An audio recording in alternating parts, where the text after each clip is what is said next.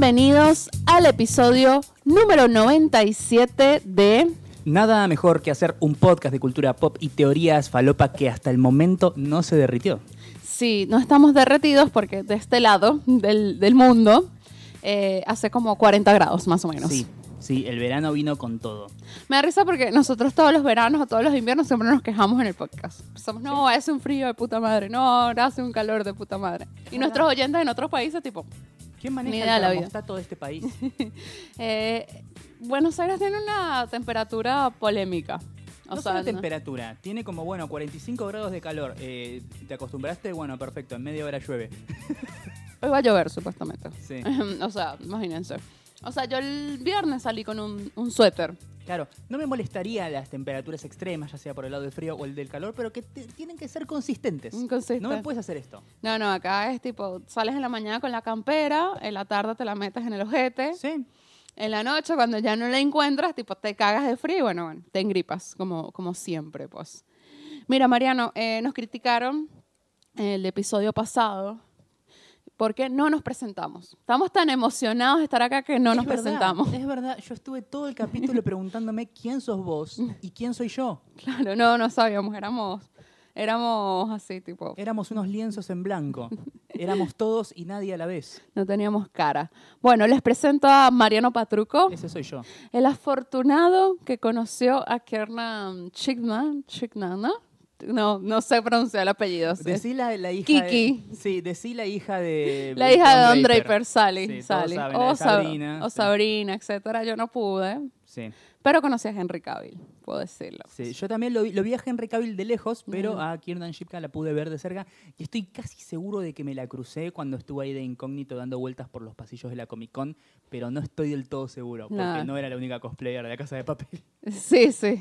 Eh, sí, lo pensaron bien, ¿no? Tipo, ¿de qué cosplay podemos hacer? Sí. ¿Cuál es la mayor cantidad de cosplays? Bueno, era eso de Joker, o sea. Claro, viste que en las convenciones de Estados Unidos van todos de Stormtrooper.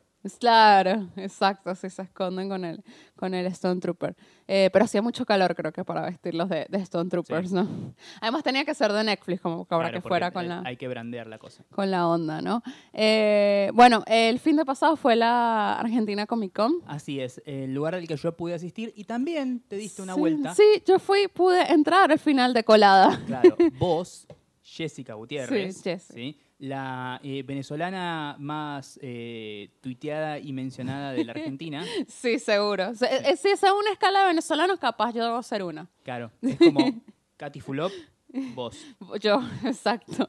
Ah, yo iba a decir Oriana Sabatini, pero en teoría ella es argentina. Sí, sí. O sea, es mitad venezolana. Si ella quiere sacarse su pasaporte venezolano, lo puede hacer. No entiendo por qué no lo hizo ya. Ah, sí. No, no, no. La verdad que estoy Te Estás indignada. perdiendo una gran oportunidad, amiga. Sí, seguro.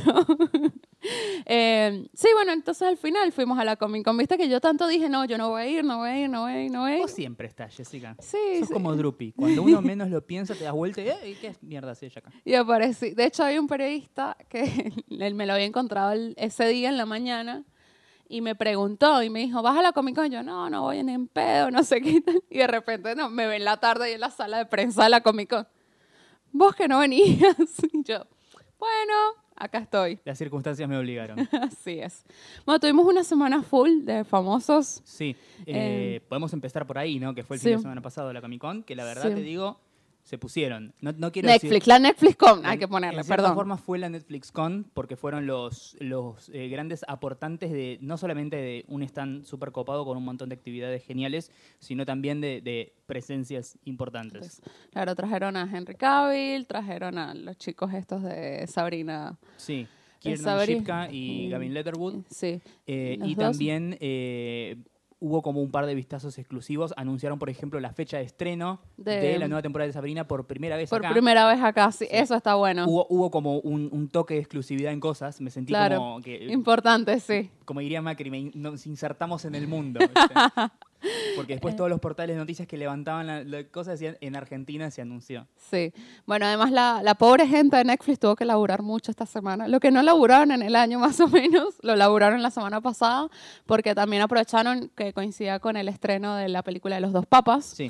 y trajeron No, a... no los dos papás, que es una cosa completamente distinta a la otra.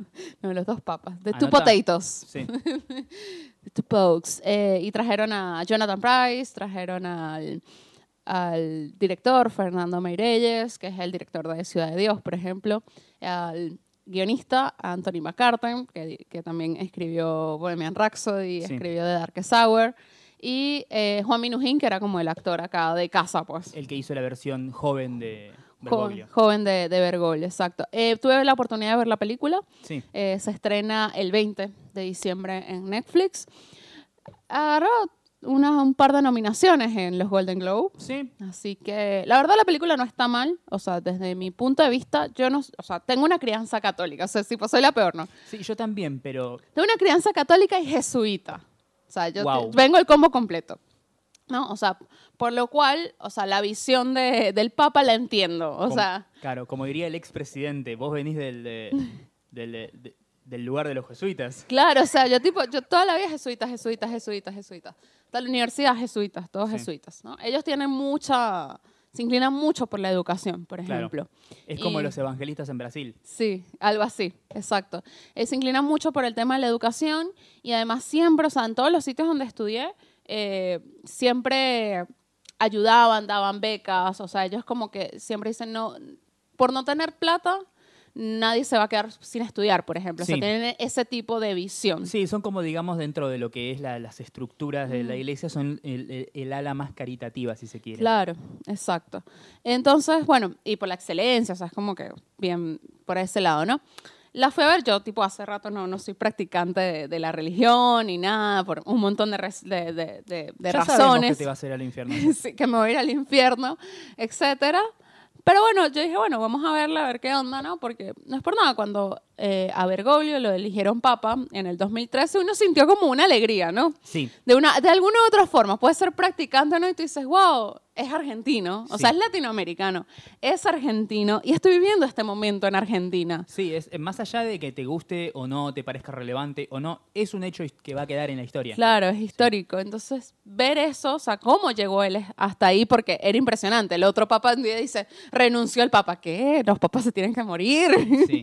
Y además lo que tiene también es una cosa de, eh, más allá, uno cuando piensa película que tiene que ver con el catolicismo y o la religión, dice, uh, es un panfleto. Y no necesariamente. No, no necesariamente. Sí hay algo de panfleto. No voy a, no voy a tampoco, no voy a, a, a decir que el director, porque el director cuando lo entrevisté lo primero que dijo fue, yo soy practicante y soy jesuita y soy fanático de, de- de Papa Francisco. Sí. Ah, ok, bueno, sí, algo de panfletario hay, existe. Pero sin embargo, se mantiene bastante, bastante a raya, o sea, limpia un poco el, el tema de la iglesia. Sí nombran las, las violaciones a, a los niños, o sea, no, no se hacen los locos tampoco en, Claro. en ese tipo de temas. eh, pero la idea es como contar la infancia y, y de dónde viene Bergoglio para llegar a ser papa y por qué el, el Benedicto lo veía a él como su sucesor, digamos, Sí. ¿no? Que de hecho, o sea, la película empieza tipo, no, yo me iba a retirar y, y Benedicto tipo, no, no te vas a retirar, yo no te voy a dar el retiro. Y el otro así casi que llorando, así que no, pero yo no puedo más, ¿sabes? Y nada, y era por eso. Anthony Hopkins lo hace muy bien. Sí. Eh, se nota que ya está grande. De hecho, el director contó que eh, había mucha diferencia entre cómo actuaba el método de actuación de Anthony Hopkins al de Jonathan Price. Eh, Anthony Hopkins decía que era como un actor de música clásica, Sí. que es tipo, tú lees el guion, él se lo aprende, él va, punto, no, no te sales de ahí. Eh, Jonathan Price, en cambio, es más como un músico de jazz.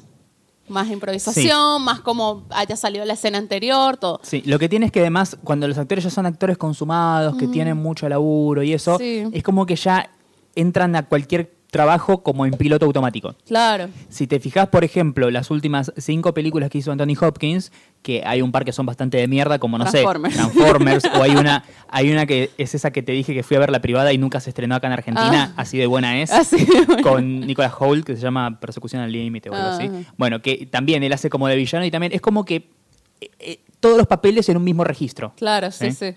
Eh, de hecho, el, el director se quejaba y decía, no, o sea, Anthony Hopkins, tres meses antes de empezar a filmar, me pidió que no cambiara más el guion. Claro. O sea, él ya se lo aprendió así, punto. Sí. Y eh, le fue difícil para él porque los directores no suelen trabajar así.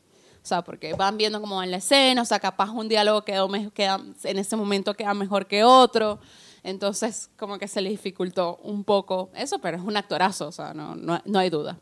Y Jonathan Price, o sea, cuando Bergoglio fue electo, fue elegido papa, eh, todo el mundo dijo, son iguales. O sea, era Sí. una persona que tú vas a ser del papa. No sabemos en qué película, pero tú tienes que hacer del papa. Sí.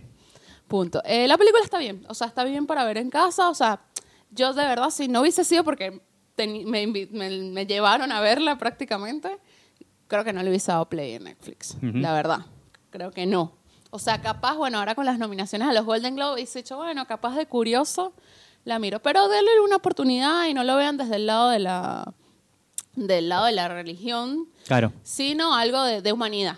O Sí. sea, de- porque al final, para mí, en teoría, la religión, o sea, más allá de, de las joyas y todo el coso de oro que se pone la gente allá en el Vaticano, mientras un montón de gente se está muriendo de hambre, al final la religión debería ser una cuestión de humanitaria. Sí. Así que bueno, nada, véanlas de ese lado, Bien. si la quieren mirar. Se estrena justo el 20 de El 20, diciembre, el mismo día que también se estrena The Witcher. The Witcher, a la cual también fui a la conferencia de prensa con Henry Cavill. Sí. Chicos, qué hombre. o sea, es tan guapo que me ponía nerviosa. Yo que no me vayas a mirar a los ojos porque yo me, o sea, no puedo. No Yo, puedo. yo lo pensaba y decía, ¿cómo era ese hombre para afeitarse?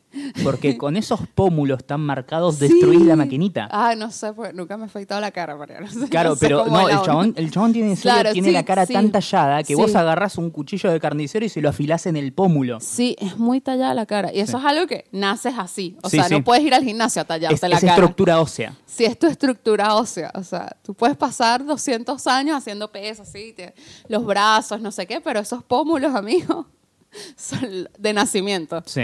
No, es muy guapo. Es muy, o sea, pero guapo bien. O sea, guapo que tú dices, wow. Eh, además, muy nerd. Eso me sorprendió un montón porque tú lo dices, tú, tú ves esa clase de persona y dices, con esa carita, amigo, o sea, no Sí. necesitas ni abrir un libro en tu vida. Y además es inglés. Y es inglés. Es un dato que mucha gente no se, se pierde. Es inglés. Es Sí. predispuesto a ser una persona como más fría, reservada, mala onda. Claro. No, no, muy nerd. O sea, de hecho le, le preguntaron que sí, cómo llegó a The Witcher, ¿no? Y él me dice, no, yo era fan del videojuego.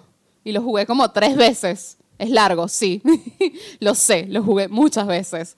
Y después de ahí, bueno, cuando se acercó la, la showrunner que estaba ahí, Sí. también... eh, ahí fue que le dijo, ah, es que son unos libros, antes de los libros, porque él había visto los libros, pero pensaba que los libros eran basados en, el, videojuego. Y es al revés. Y es al revés. Entonces ahí como que, wow, o sea, le, le, le gustó muchísimo Flasheó más. más, Flash- sí. sí, flashó un montón más. Eh, le intentaron hacer preguntas sobre Superman. Eh, no las respondió. Claro. Eh, solamente respondió una, la de la kriptonita, digamos, porque bueno, era relacionada y no, ¿no? O sea, Claro, fue un chistecito interno dentro de un una pregunta seria sobre la- el- su personaje. Sí. Igual no me parece irle a preguntar sobre Superman.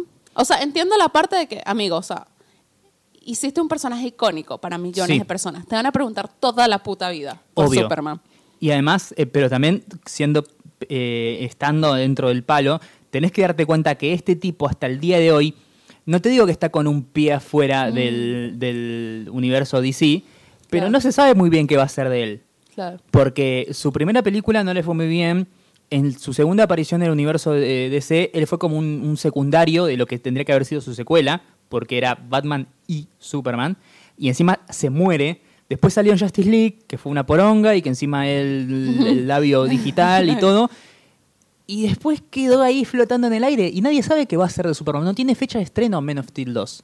No. No se sabe si se está trabajando en un guion, no se sabe quién va a tomar la dirección de esto después de, de Zack Snyder. Hay muchos que dicen que están apuntando a J.J. Abrams una vez que se libere de sus compromisos con Star Wars. Claro. Pero está flotando en el aire. Así que, por más que él tenga todas las ganas de preguntar y decir, no creo que esté en condiciones de darte nada. Claro. Porque él mismo no tiene nada. Claro, no tiene nada y bueno, además lo está trayendo a Netflix, amigo. Sí. No es que vino. Tiene el logo de The Witcher alrededor de la cara 17 veces. Sí, o sea, tipo, la gente de Netflix en ese momento es como, o sea, es que, o sea, es que hasta la misma gente de Netflix se lo, se lo dice, tipo, no vayas a responder preguntas sobre Superman porque Sí. nosotros te trajimos por The Witcher y te tenemos que posicionar en el personaje de Witcher. Tenemos que la gente te deje de ver como Superman y te vea ahora como Gerald. Sí. O sea, o sea, no, no hay forma, pues. Eh, pero bueno, estuvo muy linda la conferencia de prensa, de verdad que también tuve la oportunidad de ver el primer episodio de Witcher, que Sí. estrena ahora también el 20 de diciembre. Me mandaron los cinco primeros, solamente vi el primero. La verdad es que no soy fan de ese estilo de, de claro, serie. no es que la serie está mal, sino No. como que no es algo que sea de tu gusto. Sí, no es algo que no sea de mi gusto, me parece de la misma muy- manera que no viste ninguna del Señor de los Anillos, por ejemplo. Exacto, no, no es algo que me llame la atención. eh, por lo que tiene mucho diálogo, mucho texto. O sea, mucho, mucho diálogo. Tipo al estilo Game of Thrones. Sí. O sea, que es diálogo, diálogo, diálogo, diálogo. Tiene un montón. Se ve muy, o sea, estéticamente está muy bien hecho, la verdad. Eso te, es lo que- Te crees que el tipo es rubio. Claro, o- eso es lo que yo estaba todo. diciendo, ¿no? Para este tipo de producciones de, de gran nivel tiene que haber como... Tiene que ser algo despampanante, ¿sí? Porque todos cuando hablamos de cosas medievales hablamos de Game of Thrones, El Señor de los Anillos y nada más. Porque después todas las demás vienen, vienen abajo. Sí, sí. O sea, no sé, hay una serie de Merlín que salía por la BBC, sí, pero nadie la recuerda porque No, era, eh, sí, estaba es, hecha con dos me- pesos. es medio difícil, sí. No, esta sí tiene mucha plata. De hecho, está confirmada ya la segunda temporada. Bien. Y apuntan para hacer ocho temporadas, que son los ocho Libros. ocho libros. Así que nada, tienen todas las ganas, pues. Vamos a ver, sé que tiene muchos fans la serie. Sí. Eh, yo particularmente me, me- como que me enteré de todo en este momento, pero me conseguí muchos fans. O sea, eso sí, a, personas nombran, no, ¿sabes por qué? Witcher?". Sí, yo soy fan, juego el videojuego, me leí todos los libros. Yo, ok, bueno, buenísimo, genial.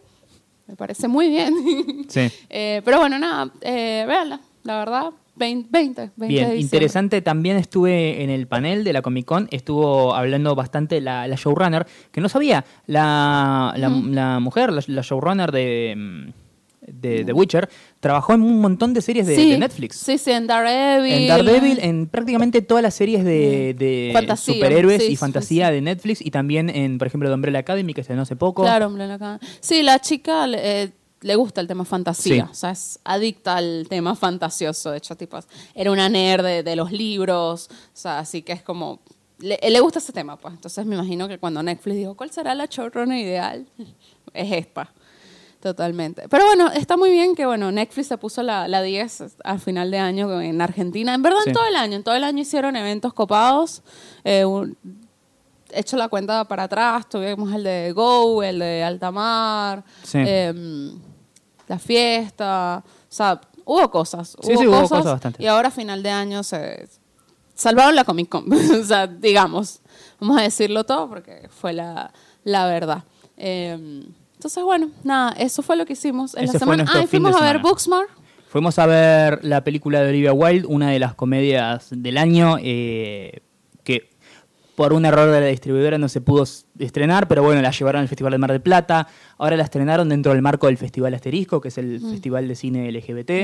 Eh, así que nada, hubo un po- oportunidad de verla en el cine a pesar de que no haya podido estrenarse. Sí, comercialmente no, no Sí. tuvo estreno. Yo no la había visto, tú sí la habías visto. Yo la ¿no? había visto, sí. Eh, yo no la había visto, eh, me gustó mucho. Eh, debo decir que si fuera adolescente la hubiese disfrutado aún más, Sí. Eh, pero no lo soy.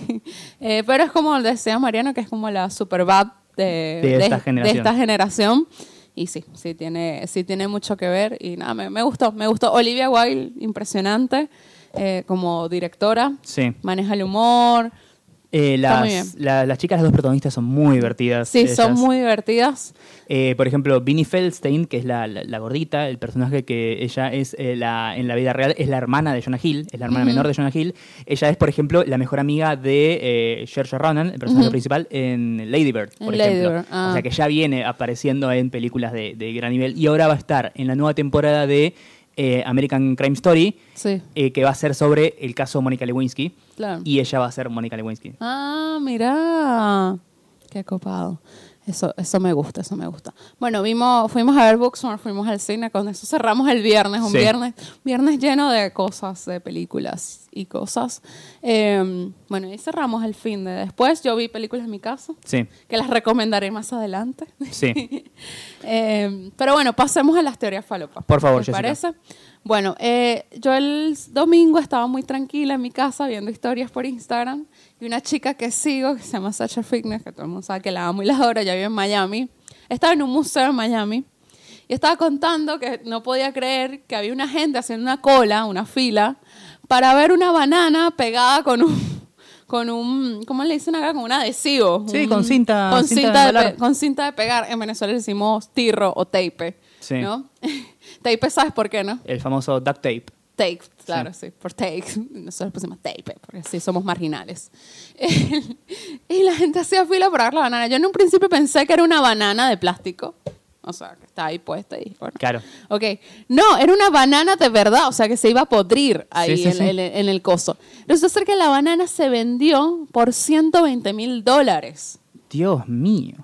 Y después, más adelante, bueno, ya yo em- empiezo, sigo navegando por internet y encuentro notas sobre la banana y to- todo el quilombo, ¿no? Que se hizo. Y mm, resulta ser que ahí ese mismo día fue alguien y se la, la despegó de la pared y se la comió. Sí, porque este artista no es, no es la primera vez que hace este Claro. ¿Cuadro? Expres- sí, es- expresión. cosa, Sí, hecho artístico. hecho, sí. Eh, y alguien tuvo la brillante idea de ir y despegarla y, y comérsela. Y, o sea, te, te estás comiendo 100 mil dólares, que a la vez no, lo son. No lo son. sí. Pero ahí dentro sí son 100 mil dólares. Claro, ahí adentro son 100 mil dólares. Loquísimo. La verdad que yo estoy ahí que ah, hasta dónde hemos llegado como humanidad. Y lo más gracioso es que el artista, una vez que dijeron, no, arruinaron tu obra, mirá, se llevaron la banana, te dijo, uh, qué cagada. Agarró otra banana, agarró un poco de cinta y hizo, listo. Le pegó de vuelta, porque ese es el arte efímero. Sí. Se, se va, vuelve. ¿Qué? O sea, la verdad es que yo no sé quién es más.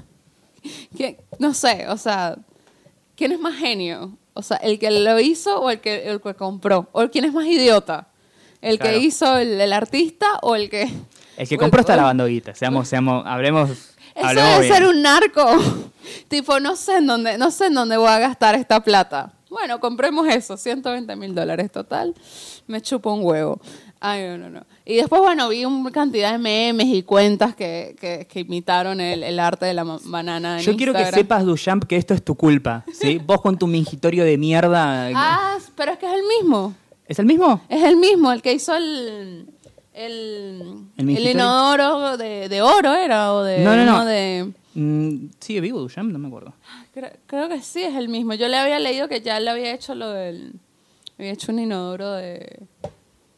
Macizo, ah, macizo de. No, lo- no, no, es otro artista, porque Ah, es otro. el- Ah. eh, esto es de la, obra de él, que se llama, entre comillas, La Fuente, que en realidad fue él poniendo un mingitorio sobre un- una banqueta en un museo, firmándolo y diciendo, eso es arte.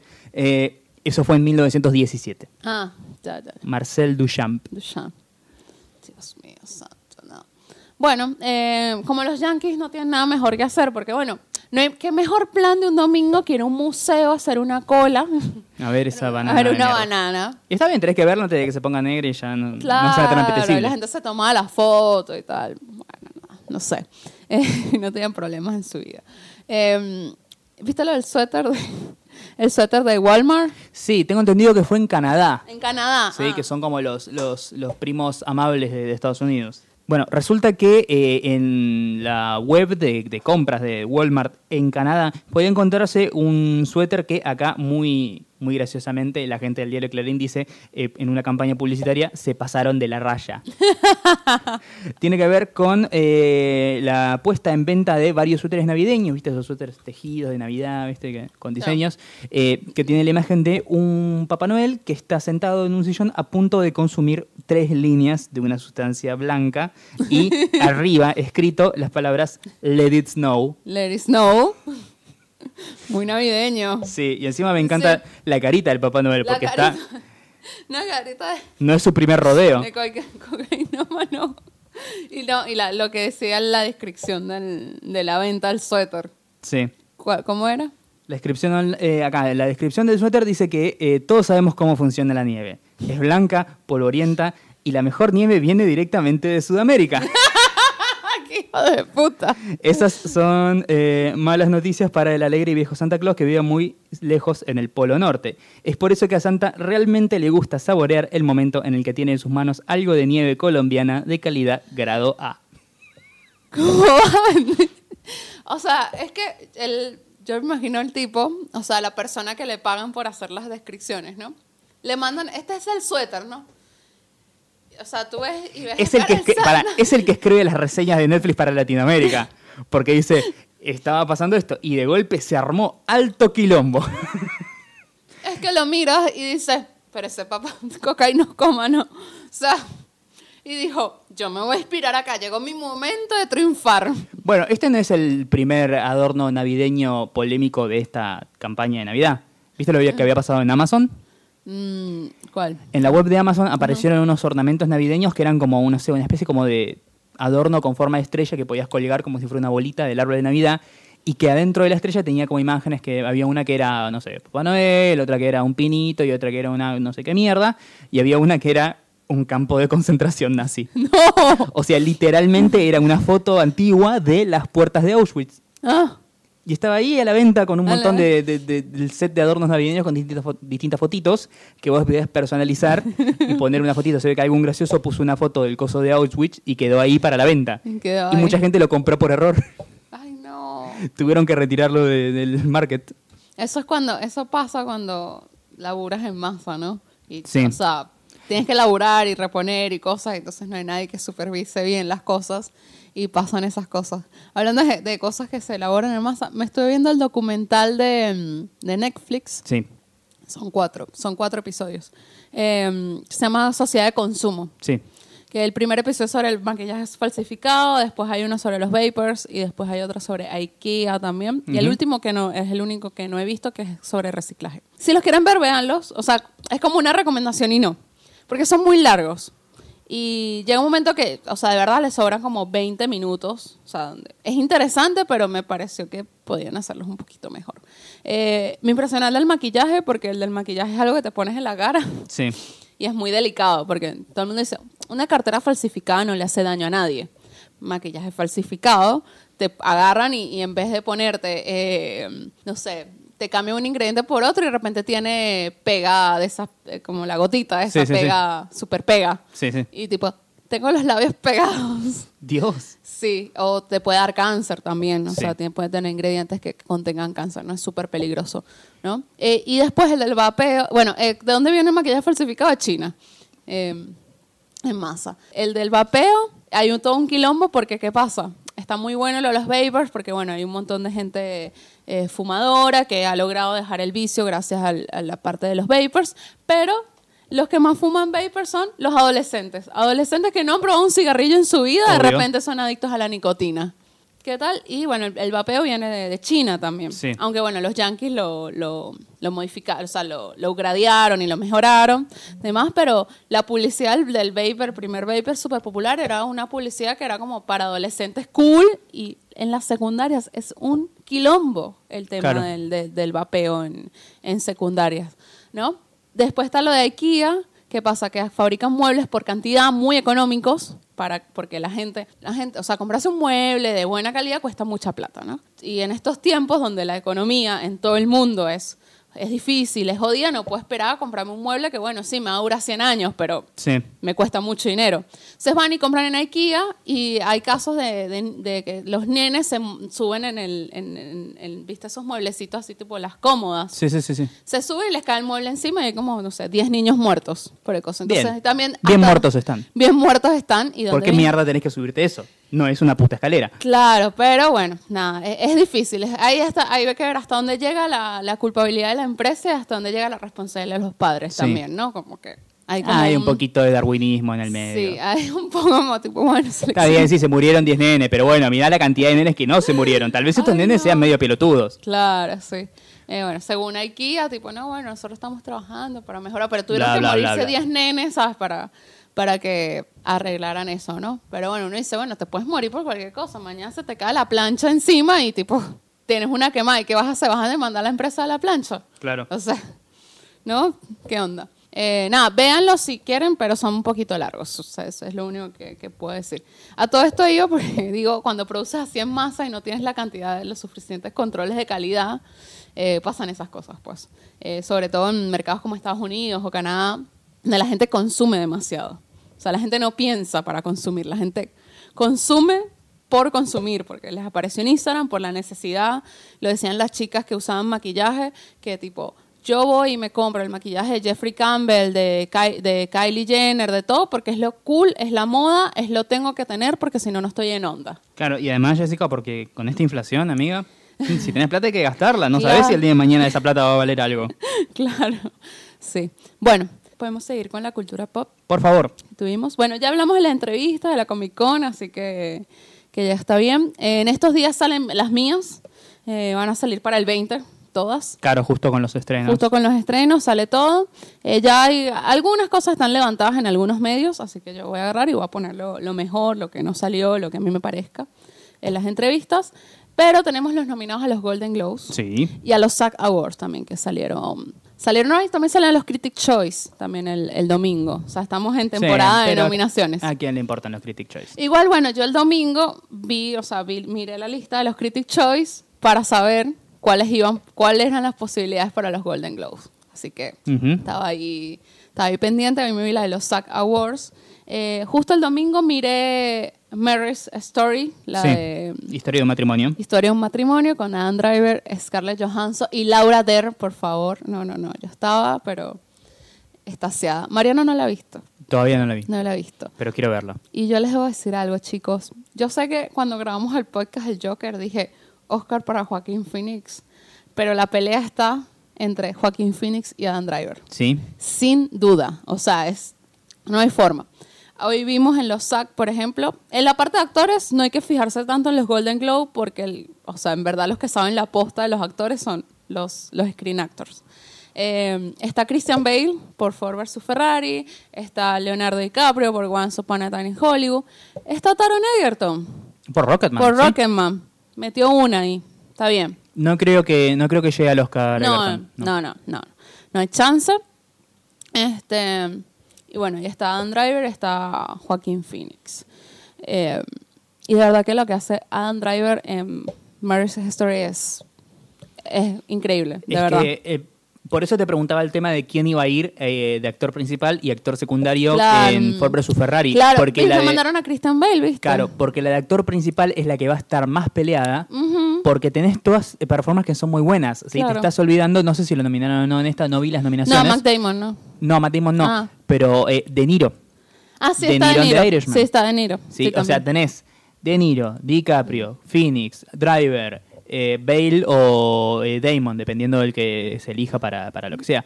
Es como, es- muy peleado. Cualquiera tranquilamente podría ganar. Sí, sí. Eh, Damon no, no va, o sea, no, no hay forma que, que vaya a los Oscars. Christian Bale sí. Mi explicación, hoy lo decía y lo comentaba, porque Adam Driver se merece más el Oscar que, que Joaquín Phoenix, diría yo, es que es mucho más difícil construir un personaje cuando no tienes nada de ese personaje. pues. Joaquín Phoenix, o sea, tenemos un montón de cosas y referencias del Joker, es un personaje que está hecho y él eligió cómo quería ser su sí. personaje, ¿no? En cambio, Adam Driver no, o sea, es tipo esto. Sí. Y está muy bien hecho. De verdad que, de paso, a mí me gusta mucho Kramer versus Kramer. Sí. Eh, si alguna vez la, la viste. Sí, sí, sí, la del divorcio. La del divorcio y todo eso. Bueno, esto es un Kramer versus Kramer también. Y me acuerdo cuando la vi, que la vi por curiosa, porque nunca la habían dado en la tele ni nada, sino que esto es una película que ganó el Oscar y nunca la vi. Bueno, dije, voy a verla y tal. Y me pregunté, decía, ¿por qué esta película que es como, como un divorcio ganó el Oscar, no? Porque veníamos, en esa época, no sé, creo que había salido Avatar, o sea, peliculones que tú decías, uh, ¿qué onda? Y a veces en la sencillez eh, puedes contar historias mucho más fuertes. Sí, pues sí, sí. también me recuerda un poco a Spotlight, por ejemplo, donde no hay esas cosas majestuosas de, no, hicimos un montón de producción y efectos especiales y demás. Sí, es, veces- como, es como la sencillez de una historia bien contada. Sí, a veces menos es más. A veces menos es más. Entonces me, me recuerda a eso, pues, y yo creo que a la academia le, le va a gustar. O sea, creo que es algo que, que van a, a votar muy, muy a favor de eso, conociendo a la academia, ¿no? Como, como la, la conocemos. Eh, pero bueno, está muy bien. O sea, esa es mi recomendación. Vean Marriage Story, está en Netflix. Además, Netflix, bueno, metió este año El Irlandés, eh, Marriage Story, Los Dos Papas, Sí. eh, Netflix. O sea, o sea las, las productoras de Estados Unidos, las clásicas, Sí. están asustados.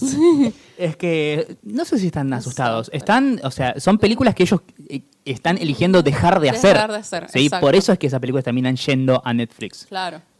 Están eligiendo dejar de hacer. Sí, triste, pero es así. Nos falta ver Bombshell.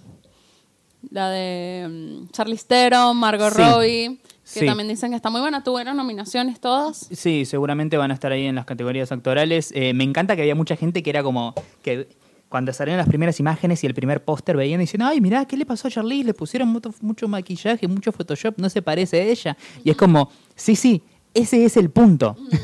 Sí, es el punto, que se vean todas así. Claro, Gary Oldman en eh, The Darkest Hour no se parece a Gary Oldman, se parece a Winston Churchill porque está haciendo de Winston Churchill. Esa no... Bueno, según vi, un- en México se hicieron la privada de prensa ya. Dicen que está buena. Sí. O sea, que está buena, le tengo muchas ganas.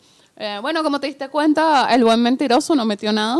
Eh, No, no creo. ¿Ningún Eh, l- hay un par de nominaciones interesantes que me gustan, sobre todo, bueno, teniendo en cuenta que los Golden Globe tienen distinción de comedia-drama, que metieron un par de eh, actorales de Knives Out, Ah, sí, metieron de NASA. que por cierto estrena la semana que viene. La venganza Ryan Johnson. Exactamente. Quiero verla, quiero verla mucho. Es una de las películas que estoy esperando más del año. La gente que la vio dice que es excelente. Tiene como 90 y pico por ciento en Sí. Rotten Tomatoes. Dicen que es hasta Hitchcockiana, pero autoconsciente.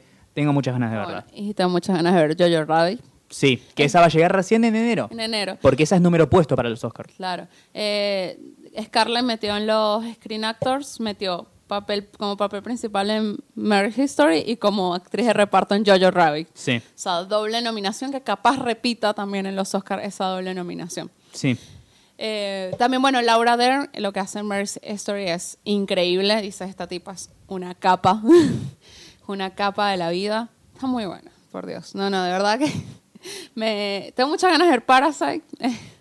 Esa la van a estrenar en cines acá al final. Sí, ¿o pero no? como es, es obvio que va a estar nominada a Mejor Película Extranjera, hace, la distribuidora hace de siempre. La compró hace como cuatro meses y la está guardando hasta Ah. que la anuncien Para los Oscars. para el. Oscar y recién ahí la van a estrenar. Ahí la van a Lo mismo con esta película francesa que se llama Retrato de una mujer en llamas, Ajá. que, que estrenó en Mar del Plata, que también es como una de las mejores y ranqueadas del año, que también es número puesto para el Oscar, es la que mandó Francia, Ah. y claramente va a estar nominada, y también hay una distribuidora que la tiene hace meses, pero está esperando que anuncien la nominación al Oscar para sacar el póster que diga nominada al Oscar. Claro. Eh, ah, esto eh, se esperaba que nominaran a Antonio Banderas. Lo nominaron en los Golden Globe. Sí, pero no lo nominaron en los Screen Actors por Dolor y Gloria. sí. Eh, leía críticos, pero también críticos españoles, ¿no? Hay que ver, o sea, hasta dónde hay diciendo que Dolor y Gloria es la mejor película del año. Dolor y Gloria es una película fantástica. No sé si es una película, la- una de las mejores películas del año, pero sí estaría en mi top 10, Top tal 10. vez 12. 12. Sí, no, en serio, me, me- me encantó, me Ah, fascinó la mucho. viste. Si hablamos de cuanto a calidad cinematográfica y narración y actuaciones, y eso sí, tiene que estar sí o sí. Pero viste que en el medio a, a la gente le encanta, como yo, ponerle, le encanta meterte, no sé, una de superhéroes, una John Ah. Wick, una de ciencia ficción, viste. Claro. Pero no, eh, Dolor y Gloria es, es una película increíble. Está. Es la mejor de Almodóvar en, en- Mm. en años, muchos años. En años. Es más, te digo, top 3 de Almodóvar. Top 3. Wow. Eh, la quiero ver. Eh, Sí. Antonio Banderas no me parece un gran actor. O sea, la verdad es que no, nunca me ha... O sea, nunca he dicho que sí. Ah, sí, está Antonio Banderas, quiero verlo.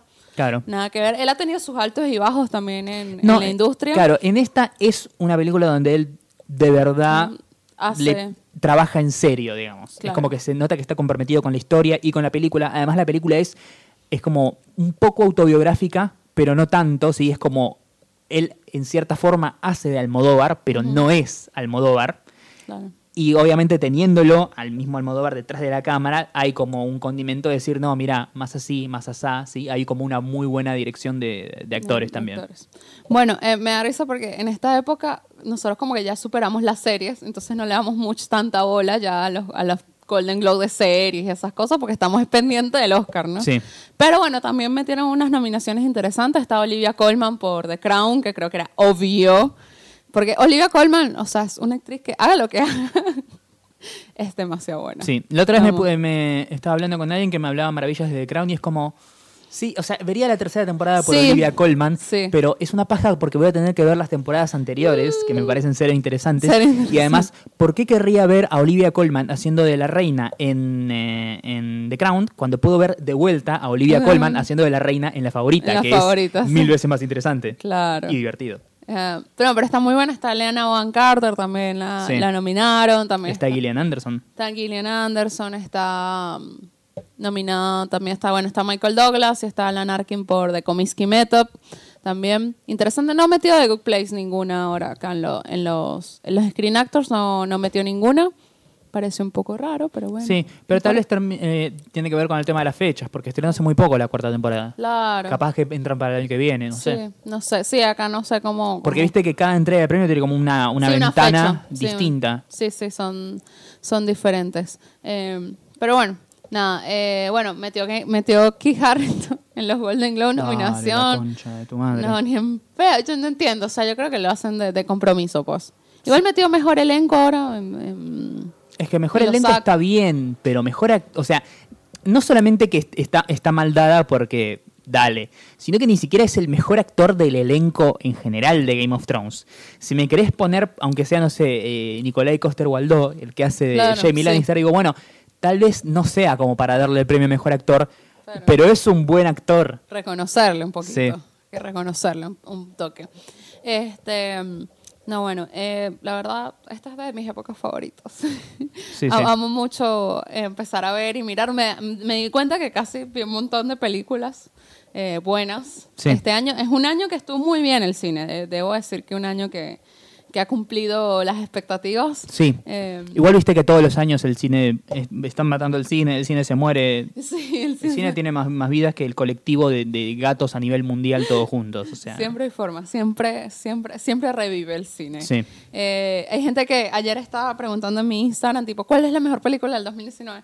No, pero no puedes hacerlo todavía porque no ha salido Star Wars y tal. Y yo, bueno, no, tampoco creo, para met- vamos a meter Star Wars como la mejor película del 2019. Con todo el amor del mundo. Sí, con pero no. O sea, yo amo Star Wars. Tampoco Avengers Endgame con todo el amor del Avengers mundo. Endgame, o La sea, disfrutamos muchísimo, nos encantó. Probablemente esté alguna de las dos o las dos en nuestro top 10, pero no. Tenemos que armar el... Bueno, para el final armamos nuestro top 10, Va a haber un especial de Navidad de Nada Mejor que Hacer, que será el episodio número 100. En 100, ¿Dónde? ¿dónde? vamos a hacer eso? Claro, cuando ya hayamos visto Star Wars, Claro. por ejemplo. Tal vez con amigos. Tal vez con amigos, tal vez, tal vez. Esperemos. Eh, bueno, nada, pasamos a las recomendaciones. Por favor, sí. Jessica. Bueno, como ya dije, quiero recomendarles una historia de un matrimonio. La nueva película de Noah Baumbach. No al Magnus. Eh, está muy bien. De verdad, dense un momento para mirar. Yo no lloré. Hubo mucha gente que lloró. Sí. Que dice, "No, estoy llorando, no sé qué. Yo, y eso que estoy en una etapa sensible de mi vida. Pero no lloré. La película es. Eh, te indaga. O sea, yo tengo. La vi hace cuatro días, tres días. Y la estoy pensando todos los días. La pienso, la pienso y vuelvo a ella y digo, wow, no sé qué. Y, y voy. mm, Voy rescatando cositas y viéndolos de otra forma y creo que creo que esa es la clave de una buena película. Te tiene que Sí. hacer pensar y indagarte por dentro, o sea, no solamente decir, "Uh, sí, está buenísima", y salir así con toda la excitación, no. O sea, y que tiene que hacerte pensar mucho y, y indagarte a ti como, como ser humano, ¿no? Reflejado en el, en el cine, en, el, en la pantalla, ¿no? De cosas y situaciones y demás. Eh, mírenla, las actuaciones son impresionantes, o sea, lo que sea Driver. O sea, yo a ese hombre lo amo. Es uno de mis. Lo amo, sí. Narigón, alto, morocho. Me encanta que Adam adoro. Driver, que es un actor que hace, hace muchos años está como metiendo grandes actuaciones en grandes papeles, por fin esté como teniendo la, la atención mainstream que se merece. Que se merece, O sea, sí. tuvo que, sí, tuvo que aceptar Star Wars para que la gente lo ponga bajo la lupa y empezar a ver, che, este chabón actúa bien en todas las películas. Actúa no muy tiene, no tiene una película mala. Sí, sí, actúa muy bien. Scarlett Johansson también está muy bien.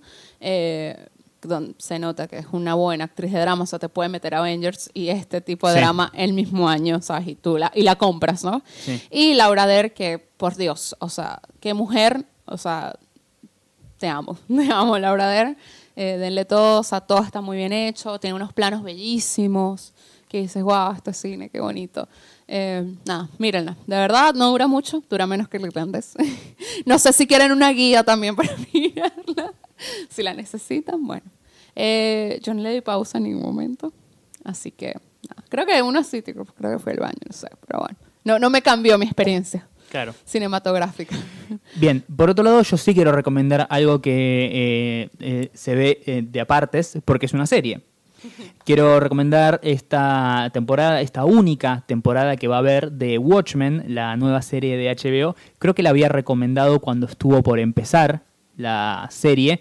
Y ahora voy a recomendarla cuando está llegando a su final. Falta solamente un capítulo para terminar eh, con esta serie. Son solamente nueve episodios. Probablemente no tenga una segunda temporada. No porque le haya ido mal o haya tenido malas críticas o porque no haya interés en renovarla, sino porque eh, Damon Lindelof, el creador de Lost, eh, y el showrunner de esta serie, la diseñó precisamente como eso, como una serie autoconclusiva, con principio y con final, y donde no había más que explorar una vez que se termine. Es excelente, es brillante, es una serie que mantiene como canon lo que todos los eventos de la novela gráfica, no así la película, porque la película hace ciertos cambios a ciertas cosas. Esto lo que toma como la Biblia es donde se empieza la la serie es la, el cómic. Lo que tiene también es que a pesar de que no, no conozcas qué es lo que pasó en el cómic, es una película, una película, perdón, una serie que no te deja fuera porque está constantemente explicándote las cosas y dándote como pequeños piezas de información para que termines armando el rompecabezas.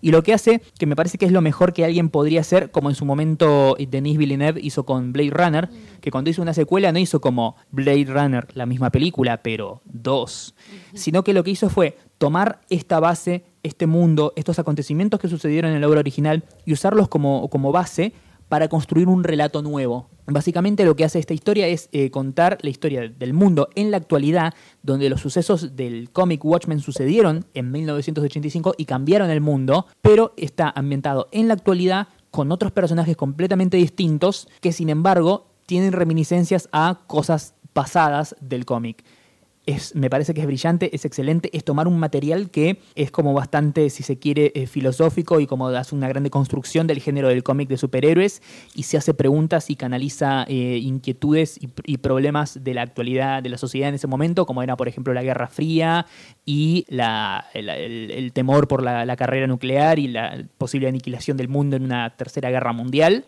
bueno, esta vez lo hace, pero con problemas y temáticas actuales, como por ejemplo el terrorismo doméstico, el supremacismo blanco, el racismo, la brutalidad policial y cosas que hoy en día eh, están asolando a, no solamente a Estados Unidos, sino al mundo, o por ejemplo los grandes magnates de los negocios de las empresas eh, de tecnología y cómo manejan el poder.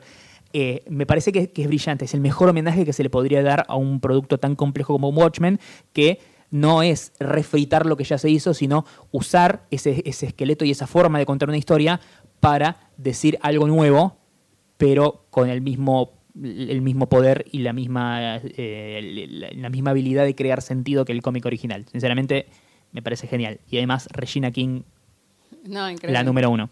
Sí, yo tengo pendiente de ver Watchmen. La vas a disfrutar. La, la, quiero ver. Tengo tantos pendientes, pero bueno, más o menos voy a ir poniéndome medio al día con las cosas. Em, estoy triste porque se termina Boya Horseman. Todavía queda la última mitad. la última mitad de la temporada. Creo que no, lo, no llegamos a hablar de, esa mitad de, temporada que salió.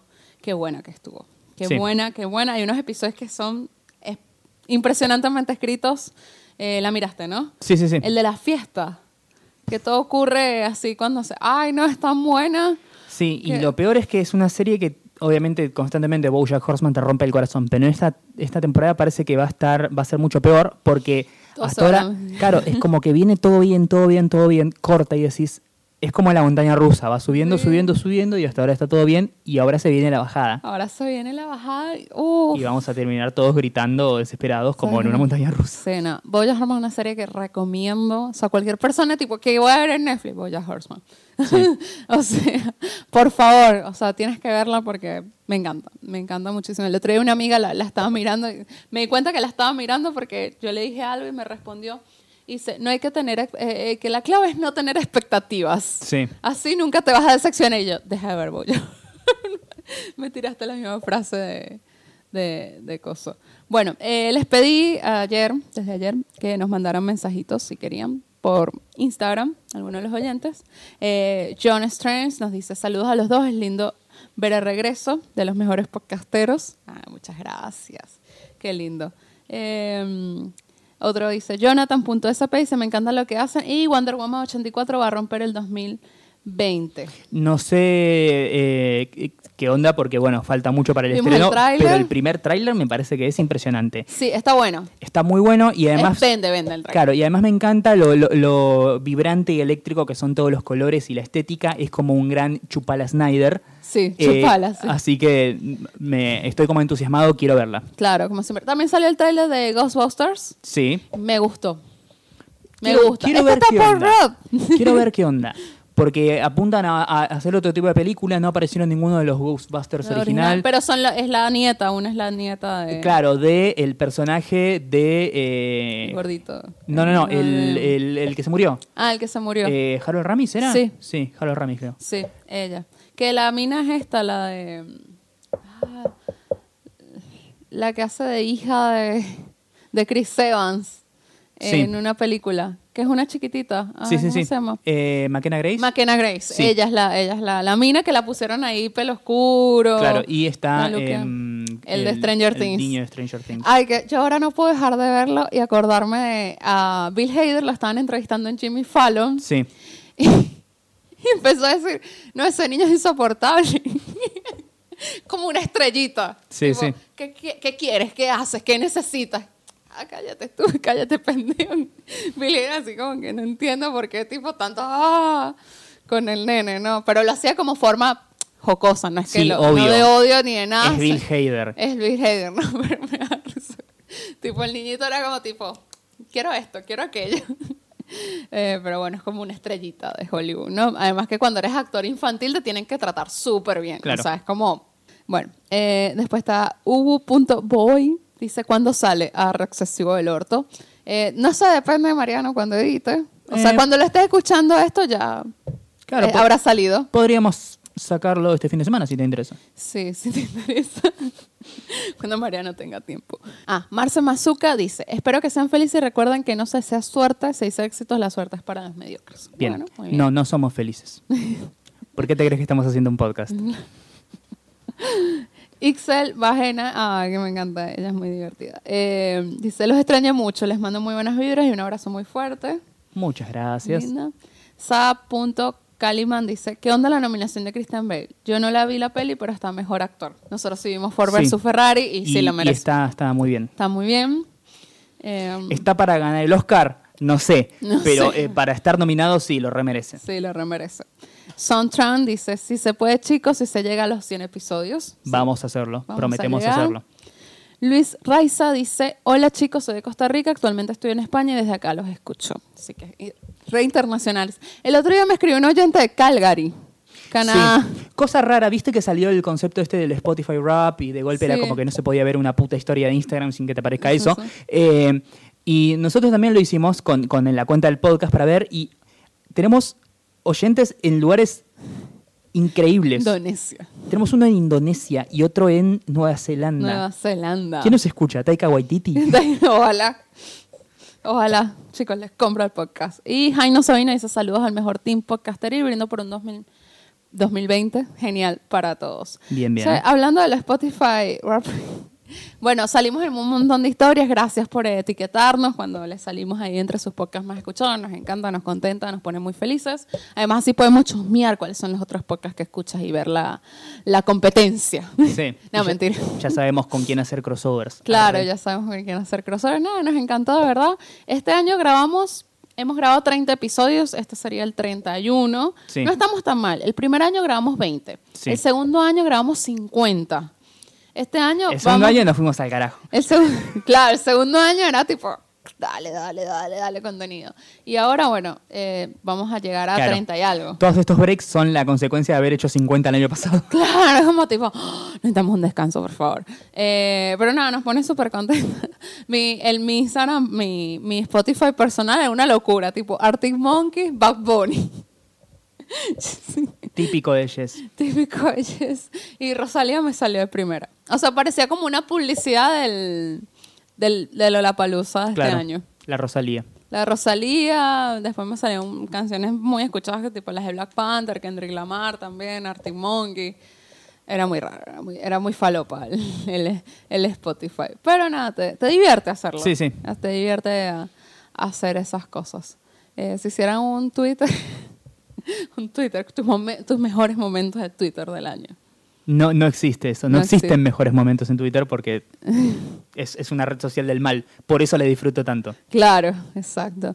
De Facebook sí te hace el conteo, este, Sí. te hace como un mini resumen. Claro, qué cosa más de abuela, ¿no?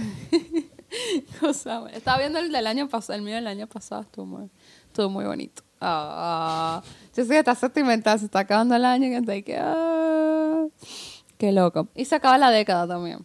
Sí, por suerte. Yo tendría tres décadas vividas completas.